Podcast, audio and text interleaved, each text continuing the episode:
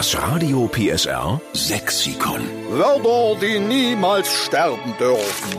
Heute mit dem Thomas Ulbricht aus Berlin. Genau so ist das. Was ist denn jetzt los? Wir reden über den sächsischen Dialekt mit einem echten Berliner oder was?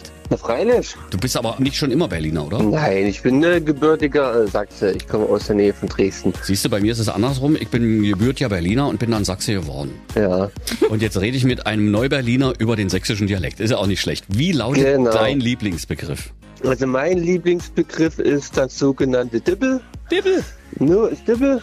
Erkläre mal, falls es jemanden gibt, der nicht weiß, was es Dibbel ist. Die Claudia kommt aus Delitzsch, die weiß es auch nicht, Ich was habe das auch noch nicht gehört, nee. Das ist äh, quasi eine Tasse. Ist Dibbel.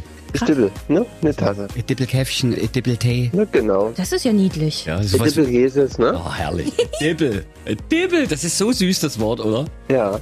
Und das Also Schöne, meine Frau kann das auch nicht, sie ist auch äh, aus Sachsen und ich habe gesagt, äh, ich hole mir noch mal einen Dippel und äh, sie wusste selber nicht, was ich damit meine.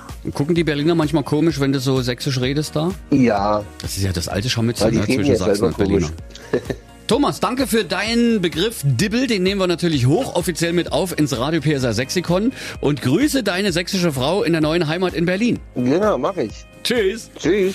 Das Radio PSR Sexikon. Immer montags um drei Viertel sieben. Nur in der Steffen Lukas Show.